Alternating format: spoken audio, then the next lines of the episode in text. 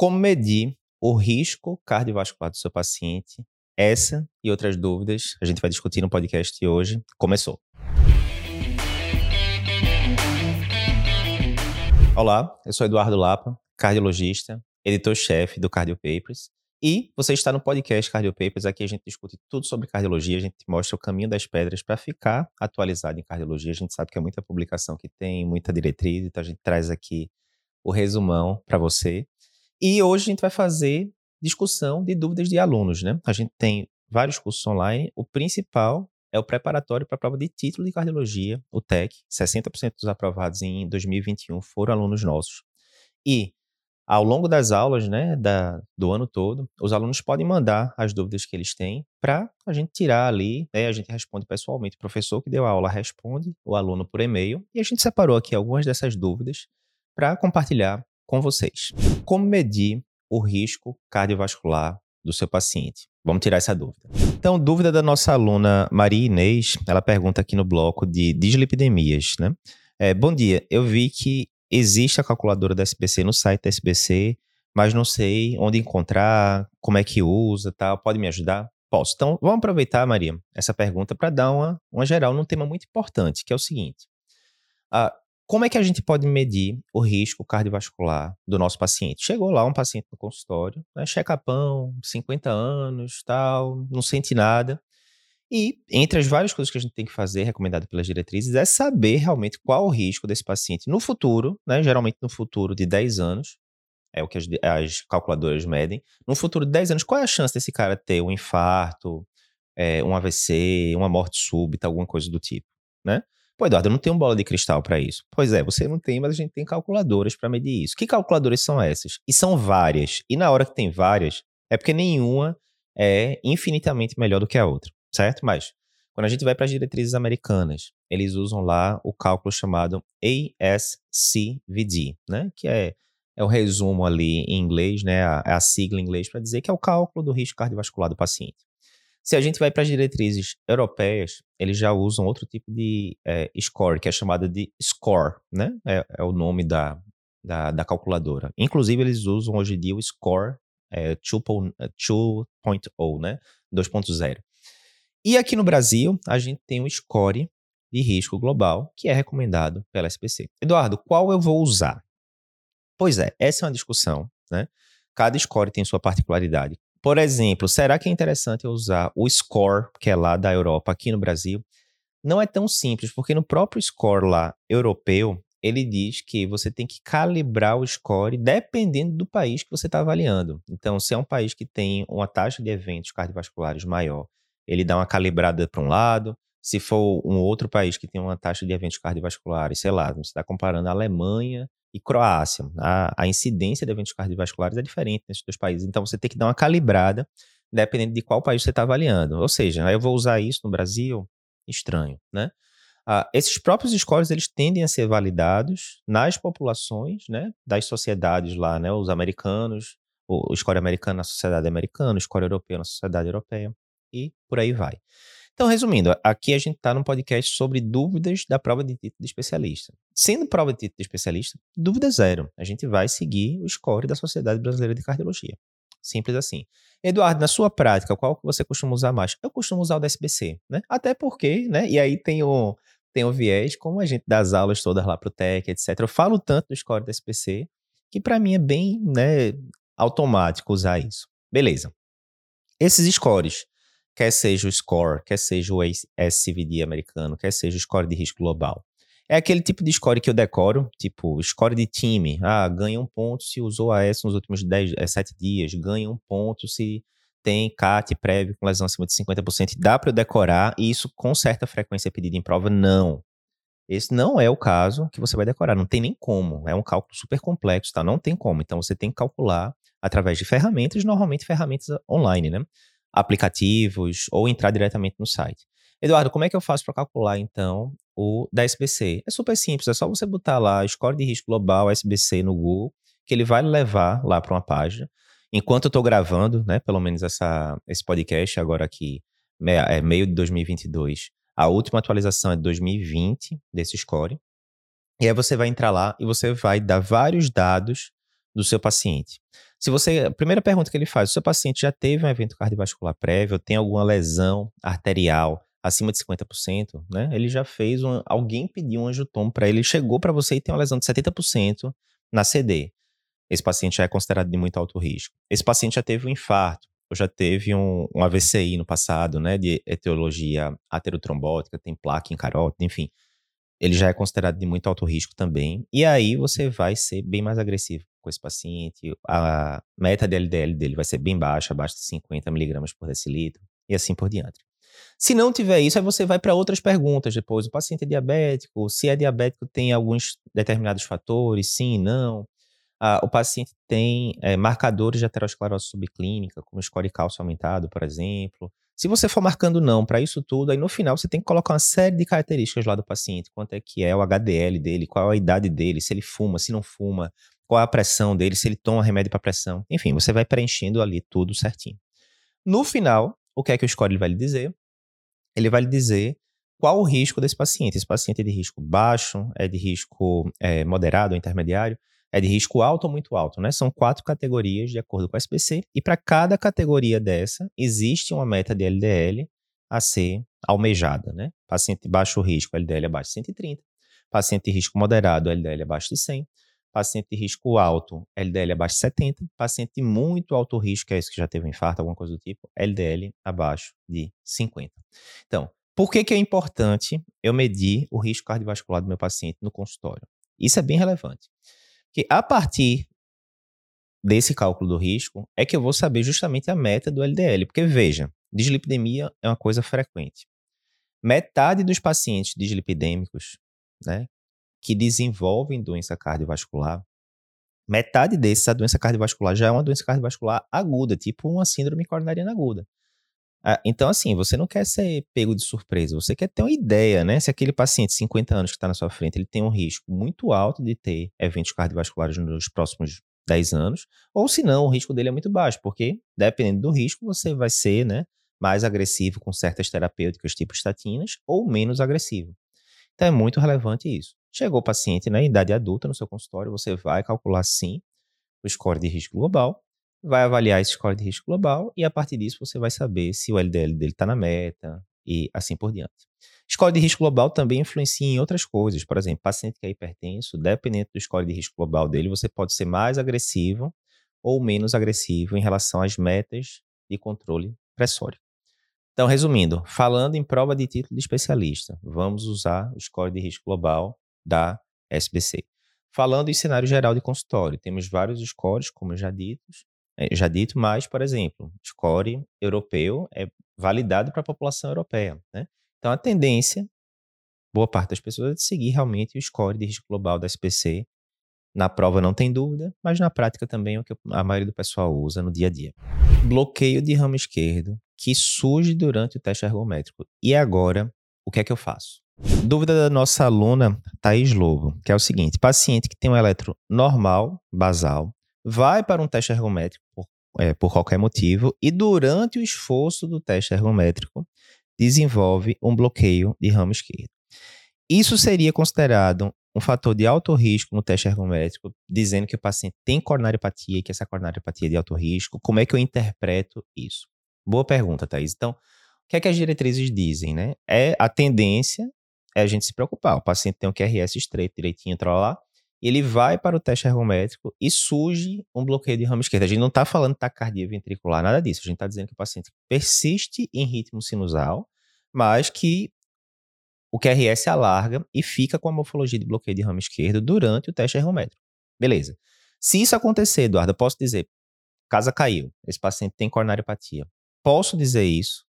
O que as referências usadas na prova de título de especialista falam é que não, isso não tem uma boa acurácia para você dizer que esse paciente tem bloqueio de tem coronariopatia. Ele pode ter coronariopatia? Pode, mas tem uma chance bastante razoável que ele não tenha também, ou seja, não é um fator de discernimento relevante para você dizer tem ou não tem.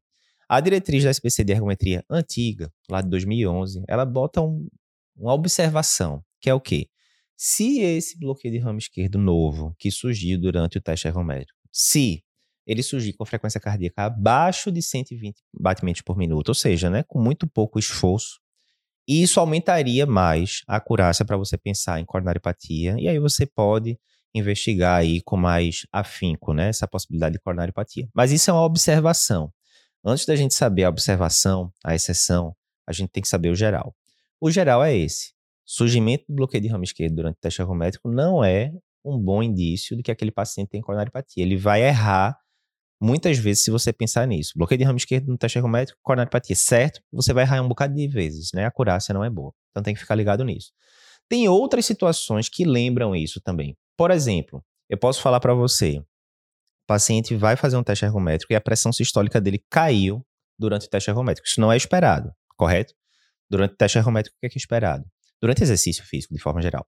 O esperado é que a contratilidade cardíaca aumente cada vez mais, que a frequência cardíaca aumente cada vez mais. Isso vai fazer com que o volume sistólico, né, a quantidade de sangue que está sendo jogado lá para a periferia, aumente. E com isso, aumente a pressão sistólica do paciente. É o normal. Normal é a pressão sistólica subir, né, podendo chegar ali fisiologicamente até 200, 220 milímetros de mercúrio, fisiologicamente, no exercício de acordo com algumas fontes. Na hora que a pressão cai durante o teste ergométrico, isso é um sinal meio ominoso, porque aí pode estar tá acontecendo o contrário. Em vez do, do débito cardíaco estar tá subindo, que é o esperado fisiologicamente, ele pode estar tá caindo. Ok. E aí alguém pode perguntar, Eduardo, pressão sistólica que cai durante o teste ergométrico, isso significa coronariopatia. Certo ou errado? Mais uma vez, não é assim. A acurácia não é boa. Como assim não é? Porque é o seguinte, eu posso lhe dizer várias outras doenças em que a pressão também pode cair durante o teste ergométrico que não são coronariopatia. Exemplo, cardiomiopatia hipertrófica. A pressão sistólica pode cair. Isso, inclusive, entra nos critérios de risco de morte súbita e tal. A pressão sistólica pode cair durante a, o exercício físico. Ok. Estenose aórtica. Estenose aórtica, mesma coisa. O paciente pode ter uma queda de pressão durante o teste ergométrico. Isso, inclusive, é considerado fator complicador na estenose aórtica importante. Também não é coronariopatia. Na coronariopatia pode acontecer? Pode acontecer, porque o ventrículo pode desadaptar, pode cair fração de ejeção durante o, o exercício físico e cair pressão também. Mas veja, pode ser coronariopatia? Pode. Pode ser estenose aórtica? Pode. Pode ser cardiomiopatia hipertrófica? Pode. Ou seja, a acurácia para dizer que é uma coisa ou outra não é boa. Mas aí se liga, você que vai fazer prova e que tem que saber essas, esses detalhes. Se eu já tenho um paciente que tem coronariopatia diagnosticada ele já tem coronariopatia diagnosticada, fez um angiotoma, alguma coisa assim. E a pressão sistólica dele cai durante o esforço físico. Isso é um sinal prognóstico ruim, de alto risco. Diz que esse paciente coronariopata, por ter caído a pressão durante o teste ergométrico, ele tem um prognóstico pior, né? Então, uma coisa é fator prognóstico. Não, aconteceu isso, eu posso dizer que ele tem tal doença, tipo coronariopatia. Não é bom. Outra coisa é prognóstico. Eu já sei que ele tem uma doença X, tipo coronariopatia. A pressão sistólica caiu durante o, o teste ergométrico. E agora eu penso que ele tem uma coronariopatia, que eu já sabia, mas o prognóstico é pior do que eu esperava. É um paciente de alto risco. Certo? Então fica ligado. Resumo da ópera. Bloqueio de ramo esquerdo, que surge durante a, o teste ergométrico de atividade física, não tem boa acurácia em dizer que esse paciente possui coronariopatia.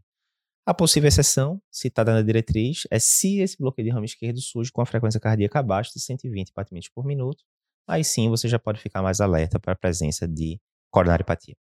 Inibidores da PCSK9 reduzem mortalidade no paciente coronariopata? Vamos descobrir.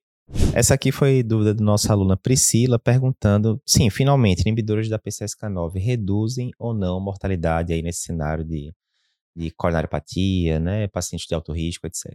Então, vamos lá fazer uma revisão geral sobre isso. O que são os inibidores da PCSK9? Né? Então, resumindo bastante, PCSK9 né, é uma proteína que está lá. Quando ela está ativada, ela termina destruindo, em última instância, o receptor de LDL.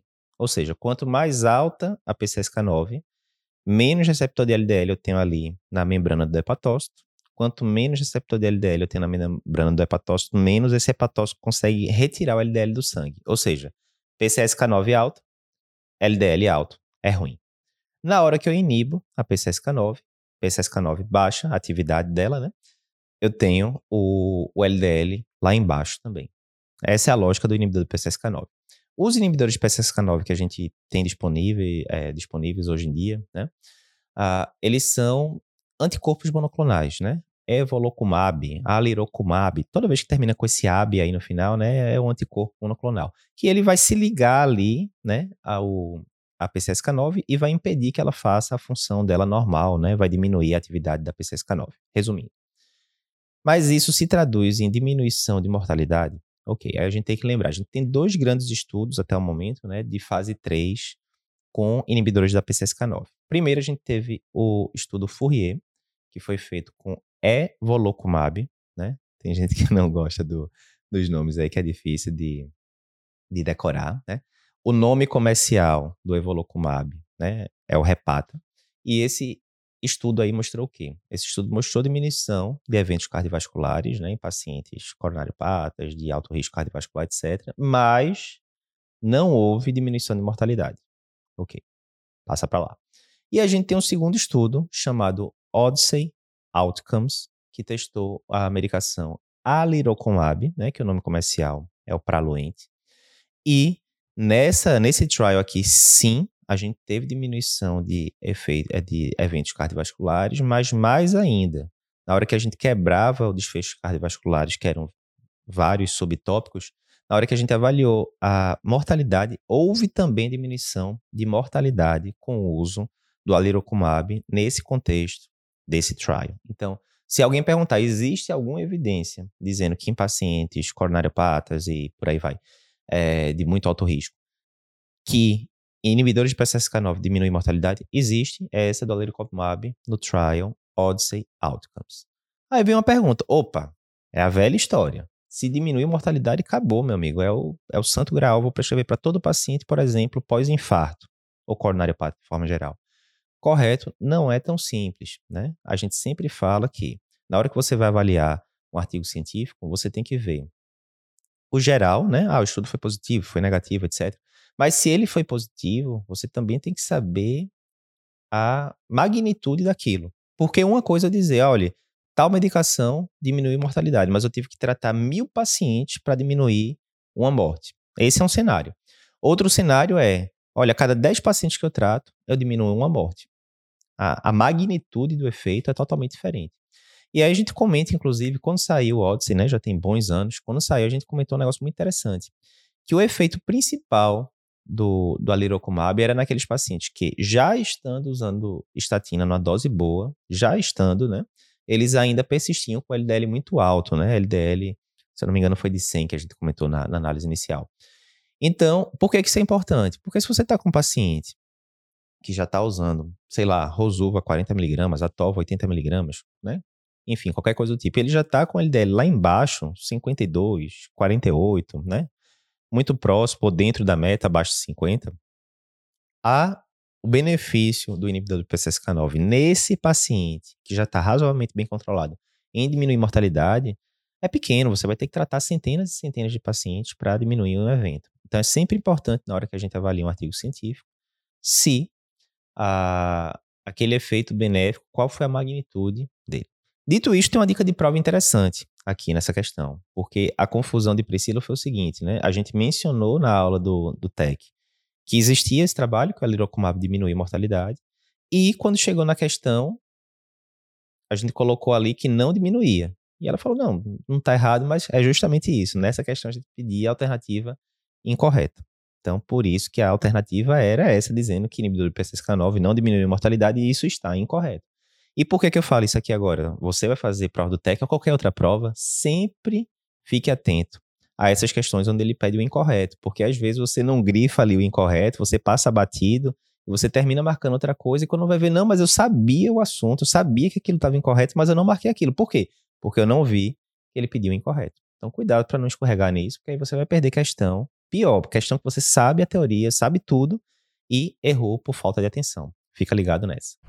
É isso. Se você está vendo esse conteúdo aqui pelo YouTube, se inscreve no nosso canal e comenta aí pra gente se gostou do conteúdo, se gosta desse formato. Se você está escutando pelo podcast, não esquece de compartilhar esse episódio com seus amigos. Até o próximo podcast Cardio Papers.